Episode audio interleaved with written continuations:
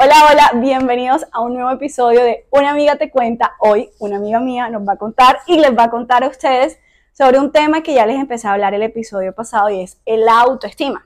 Hey, it's me.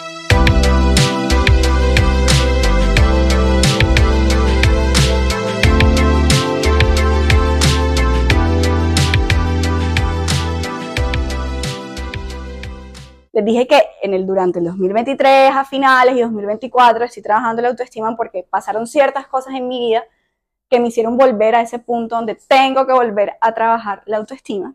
Y hoy estoy con una invitada muy especial que quiero mucho, que aprecio mucho, que admiro mucho porque es una mujer súper berraca, me encanta su personalidad y además es una excelente profesional. Ella es Jordana Vargas. Bienvenida. ¿Cómo están? Yo soy Jordana Vargas, soy consultor de imagen, soy maquillador profesional y me dedico a ayudar mujeres a vestirse para cumplir sus sueños. Esa es como mi profesión principal. Y la otra es que los fines de semana maquillo y pongo mujeres muy, muy bellas. Si quieren un ejemplo, pues eh, la carátula del podcast de Dani, ahora la maquillé yo. Así que... Eh, Eso. soy también mamá de Mariano, que es un bebé de dos años, y soy una emprendedora. Soy una emprendedora, así que entiendo mucho de este podcast que está haciendo Dani y me encanta esto que está hablando ahora de la autoestima porque es básicamente la pasión y es la razón por la que yo me dedico a las dos carreras que me dedico y es ayudarles a las mujeres a sentirse más seguras de sí mismas. Gracias Jordi por estar aquí. Lo habíamos hablado, estoy súper contenta. Tú sabes, yo creo que nunca te lo he dicho, pero de verdad sí te admiro mucho y me gusta mucho tu personalidad porque yo soy de esas mujeres que son un poco más calmadas, más mesuradas, pero ella viene con su personalidad, con su cabello Yo raza. sin filtro, sin, sin filtro. filtros, exactamente, viene sin filtros. Y hoy el tema que estamos hablando de la, de la autoestima, Jordi, viene porque yo creo que las mujeres a veces sufrimos como de muchos temas sociales, muchas presiones, muchas, muchas cosas que nos limitan en nuestra autoestima. Demasiado, diría yo. Eh, yo pienso que todos lo hemos sufrido de una manera diferente. Yo en particular, me, me acuerdo cuando me dijiste que íbamos a hacer este tema, me, pregun- me dijiste, yo no sé si tú has tenido algún problema de autoestima, me dijiste, yo he tenido unos por ciertas razones, pero de pronto tú has tenido uno o nunca has tenido ninguno. La razón, y tal vez yo eso lo publiqué hace mucho tiempo en mi Instagram, por la que yo empecé a enamorarme de mi carrera, porque yo estudié derecho, pero nunca me apasionó ¿Ok?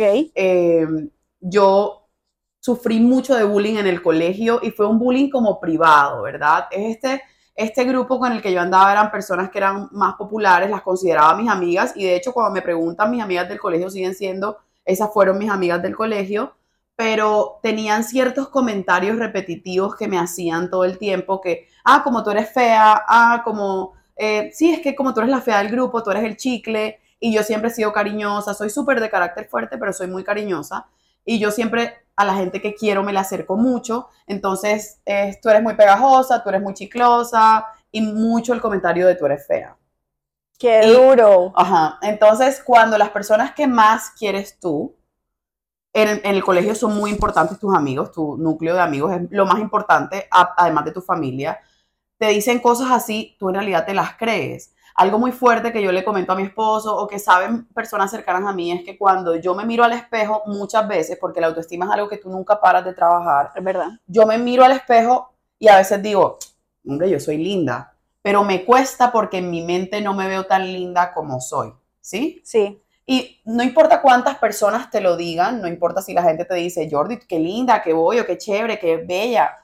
Si tú no te crees el cuento, no importa lo que te digan, No, no importa. tú simplemente te vas a sentir fea por dentro todo el tiempo y tu proyección va a ser diferente. Entonces, a raíz de eso y que yo todo el tiempo hago un trabajo activo con mi autoestima, yo me dedico a ayudar a las mujeres a que se sientan y cultiven su autoestima. es algo que tú dices, eso sobre el tema de las creencias que se va construyendo uno, que ni siquiera son de uno, son de terceros, de los Así que nos es, rodeamos. Así es. Entonces te dice tu mamá, ay no, por ejemplo, a mí que, a mí que me decían, tú tienes una frente papa, dime tú, o sea, yo crecí toda mi vida diciendo, me voy a hacer injerto de cabello porque tengo la frente papa, hablando de frentes ahorita.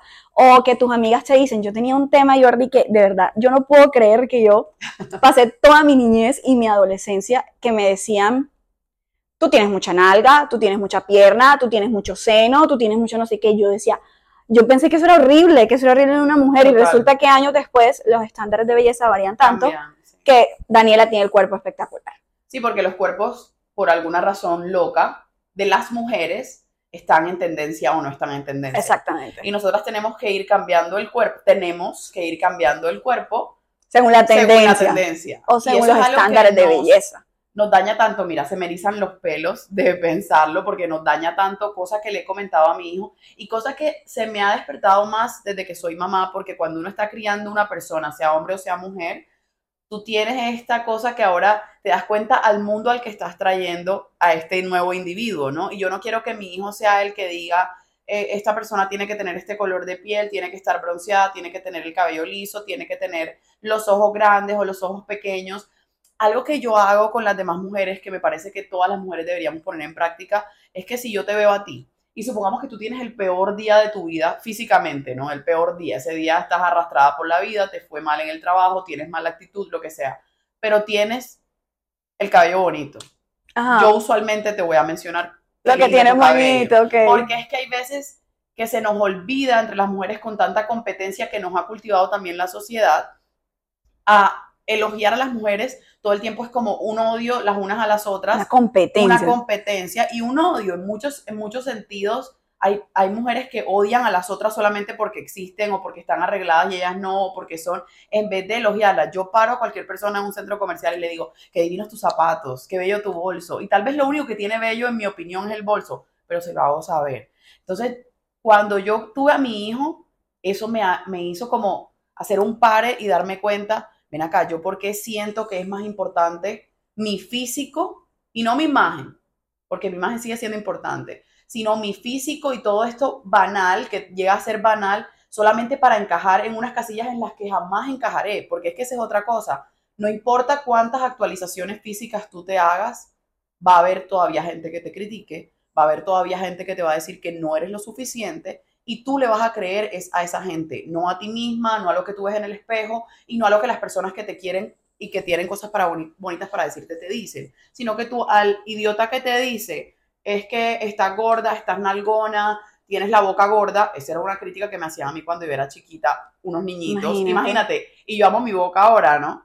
Y ahora la- Ahora todas que- queremos todas tener la boca la boca gorda, pero yo, eso se me quedó por mi adolescencia, hasta que tuve como mi primer novio que me dijo que tenía la boca bonita y le creí, obviamente, otra, otra persona a la que le creí, y gracias a Dios me dijo algo positivo, pero de resto yo pensaba que tener la boca gorda era un defecto.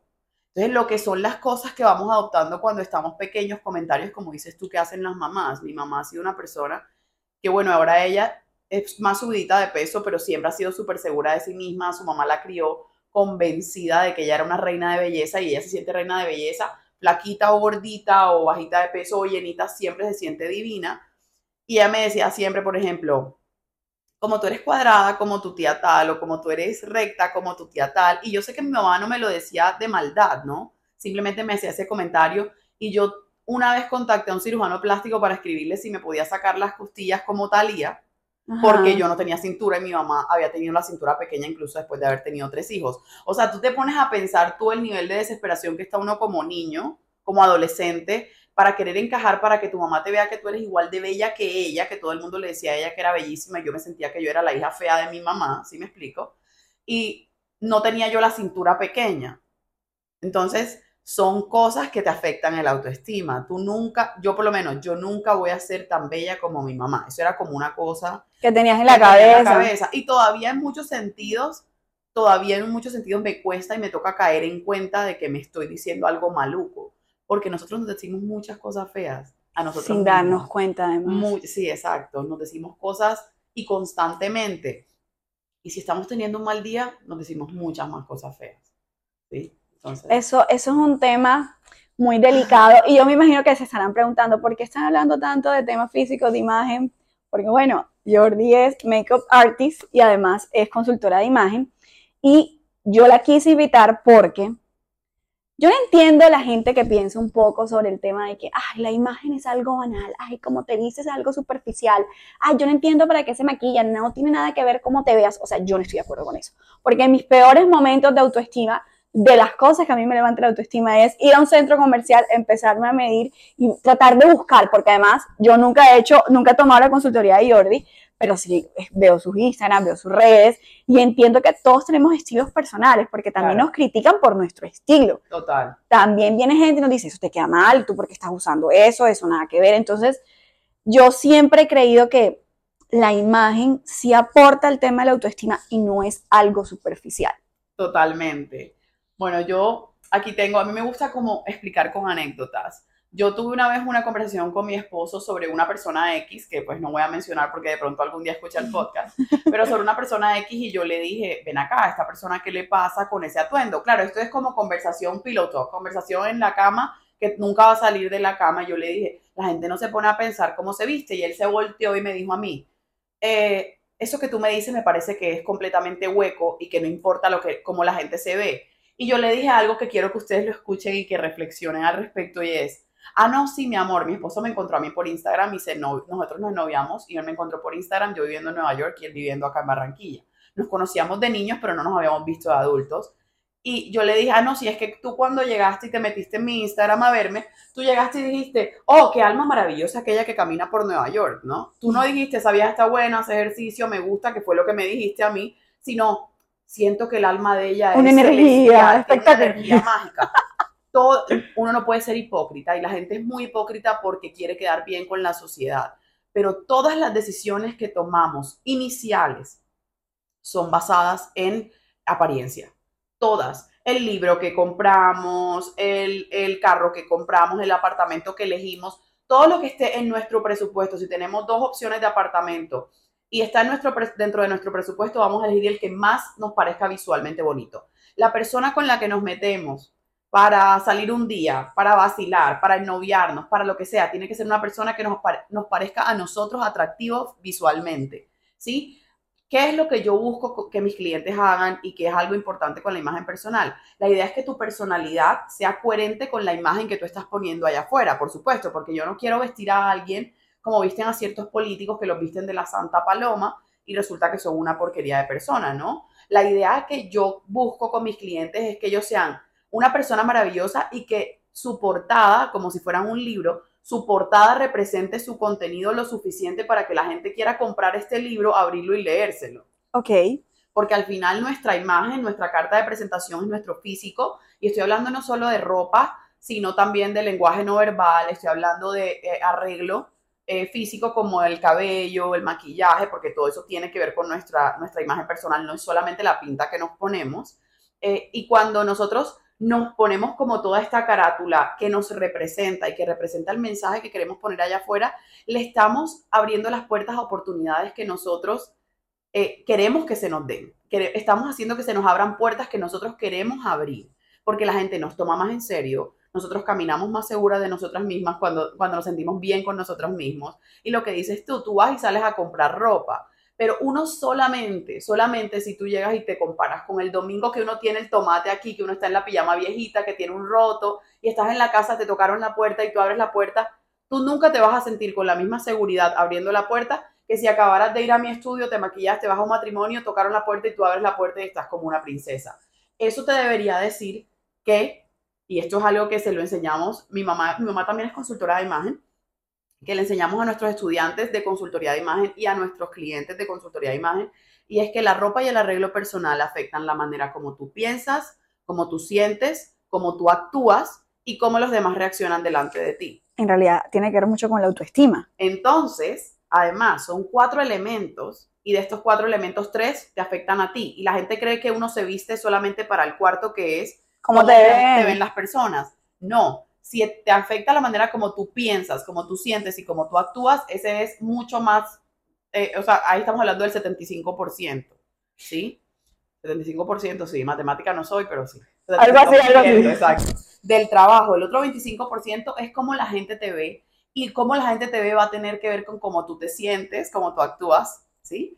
Entonces, la ropa es mucho más, o la, la, la imagen personal es mucho más que solamente lo que tú te pones encima. Y es mucho más que ser vanidoso. Y cuando ya lo amarras con tu estilo personal, tu tipo de cuerpo, tus colores y una estrategia de guardarropas que va enfocada en el estilo de vida que tienes y lo que tú quieres proyectar, las metas que tienes y a dónde quieres llegar, se vuelve un círculo de éxito, porque ya no es solamente vestirte bien o ponerte un look bonito que encontraste en Pinterest, sino vestirte para representarte. Y eso te hace ser más segura de ti misma y es un círculo de éxito porque si tienes un día malo y te vistes increíble, cuando te miras en el espejo y estás vestida increíble, así tu día haya empezado mal, empiezas a darle la vuelta a tu día porque te sientes bien contigo misma físicamente.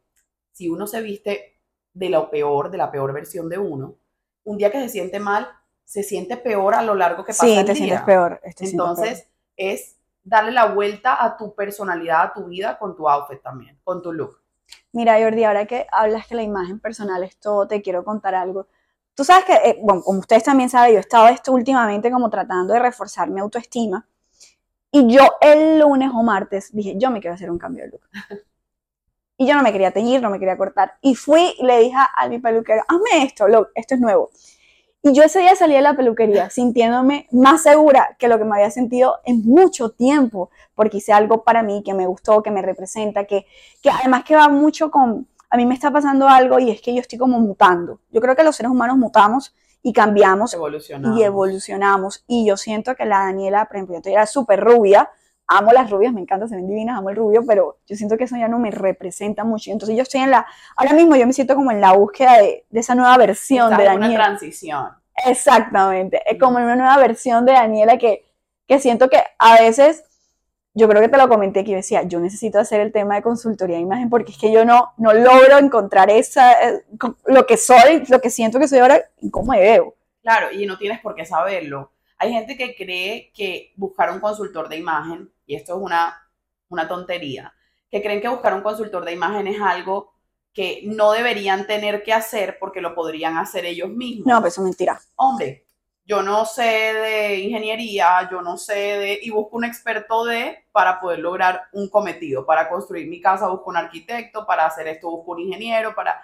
Cada persona tiene un tema en el que es experto y tener buen gusto no es lo mismo que hacer una imagen estratégica, ¿sí? La gente no sabe lo que comunican las, las distintas siluetas o los distintos elementos de diseño. Hay unos elementos de diseño que son los que forman todo, ¿verdad? Y son línea, forma, color, textura y estampado. Y dependiendo de los tipos de textura, los tipos de forma, los tipos de líneas, los tipos de colores que tú elijas, la comunicación que estás poniendo allá afuera es diferente. Y esa es una comunicación que tú puedes controlar cuando sabes lo que estás, lo que estás haciendo, no- pero cuando no, no la estás controlando e igual el mensaje está saliendo allá afuera, ¿sí? Si tú sales mal vestida, la gente va a tener una percepción de ti, quieras tú o no. Lo que quiere decir que si tú puedes controlar tu imagen y tú decides no controlarla, no quiere decir que tu imagen sea silenciosa, tu imagen va a seguir dando Para eh, seguir mensajes. comunicando. Exacto, tú vas a seguir comunicando. Imagen es comunicación. Por eso es que no es hueco, porque al final es un mensaje. Yo siempre le digo a mis clientas, cada prenda que tú te pones es una palabra, algo. exacto, es una palabra y esa palabra va a crear una frase. Y trata tú de que la frase sea coherente con lo que tú quieres.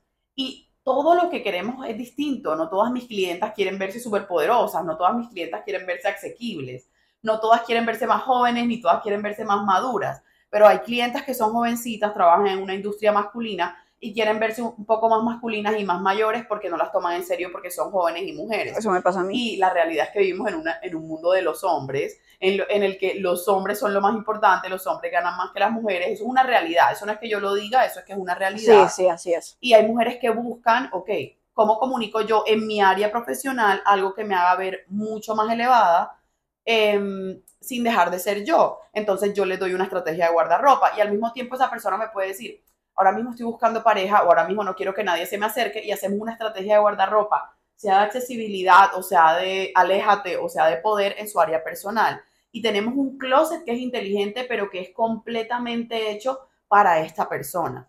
Y Jordi, o sea, eso quiere decir que tu imagen puede ir variando a medida que pasan los años. O tu estilo, pues. Mm, el estilo evoluciona, pero yo, yo te digo, yo, el estilo se, se descubre a través de un test de estilo, ¿verdad? Eso lo hace uno con el consultor de imagen, uno mira las respuestas y uno tiene de dos a tres estilos, yo le digo un nombre y dos apellidos, es decir, yo soy eh, Jordana Vargas Fuentes y mi estilo principal es dramático, ese es mi estilo principal, eso es quien soy yo, no lo puedo evitar. El estilo es quienes somos sin decir ni una sola palabra. Y los otros dos estilos son secundarios o accesorios. Quiere decir que me complementan y hacen parte también de mi personalidad, pero no los usaría puros. No me iría tanto por esos estilos. Y yo toda la vida he sido dramática, romántica. Agregué el natural cuando me mudé a Barranquilla de Estados Unidos, porque en Nueva York hacía frío, no sufría de nada, pero aquí me da calor. Y ahora que soy mamá, el natural porque lo agrego por mi hijo. Entonces sí evoluciona, pero yo nunca dejo de ser yo. Yo sigo siendo dramática y he sido dramática toda la vida. Eh, entonces no importa en qué etapa de vida estés, usualmente vas a tener los mismos estilos. Hay personas que cambian mucho. Lo que sí va a variar es que hay un estilo al que tú le vas a subir o bajar el volumen dependiendo, dependiendo del estilo de vida que tengas en ese momento o de las nuevas cosas que se te hayan presentado. Ok. No necesariamente cambias en un 100%, sino que le, te, te adaptas o adaptas uno de tus estilos secundarios y lo conviertes principal y mueves el estilo, pero va a ser rotativo, no va a ser algo como estable ni que vas a cambiar completamente. Usualmente es desconocimiento de tu estilo inicial lo que hace que tú creas que cambiaste de estilo. Ok. Jordi, y ya para, para finalizar y como tratar de entender esa parte de nuestra imagen personal relacionada con el autoestima, ¿cómo crees tú que el trabajar en nuestra imagen, nuestra proyección, está muy relacionada con cómo nos sentimos, pero también cómo nos ayuda en, en el tema de la autoestima? Por ejemplo, cuando llega una cliente a ti y te dice, Jordi, no sé, me siento triste, no me gusta cómo veo, y de pronto haces como puff y la mujer se ve empoderada, lista, eh, echada para adelante para conquistar el mundo. O sea, ¿cómo, cómo es ese, ese tema de cómo ayuda la autoestima?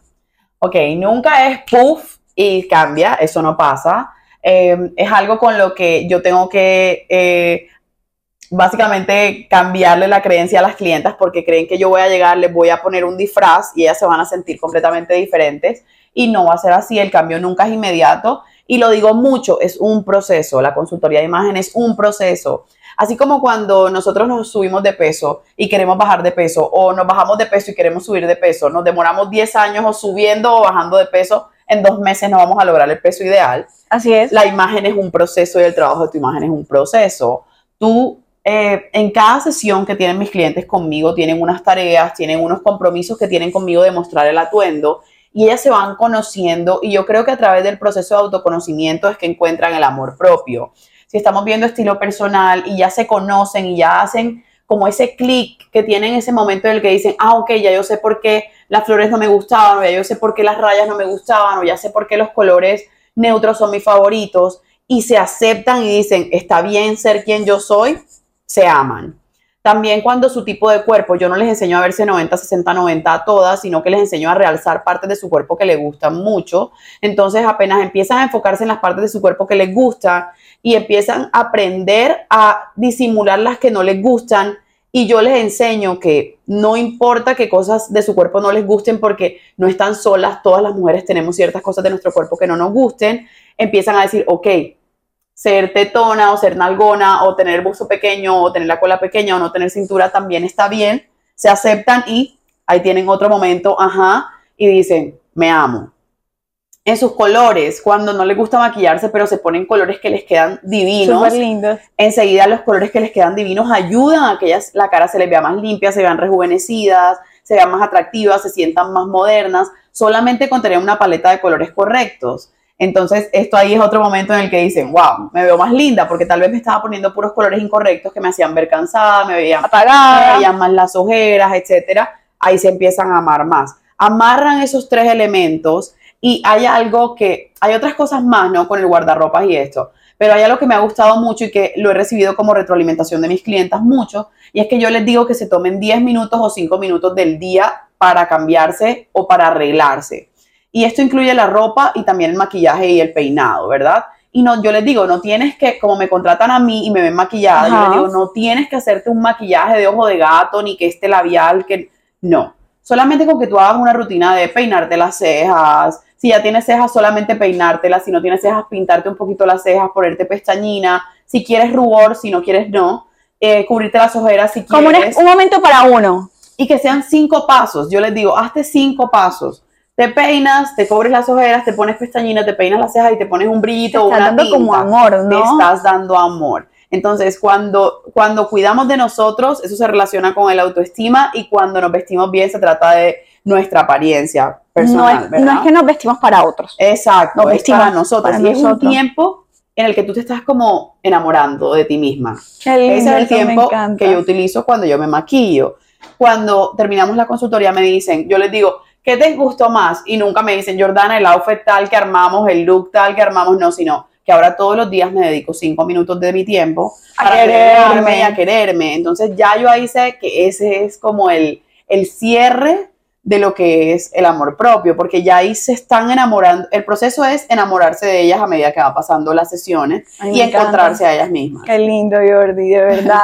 me parece muy bonito que hayas podido compartir cómo desde tu profesión ayudas a muchas mujeres a que se empiecen a querer, amar, aceptarnos, porque de verdad yo sí soy creyente que las mujeres a veces en esta sociedad nos damos palo y nos dan palo. Sí. Y, y esos espacios como esos y mujeres como tú que se dedican a ayudar y hacer sentir mejor y como más empoderadas, más lindas, más, que se amen más a otras mujeres, eso es lo que necesitamos en nuestra Sí. sociedad. Definitivamente, definitivamente. Gracias por estar en el podcast, gracias por acompañarnos, a ustedes por vernos y nos vemos en un próximo episodio. Chao.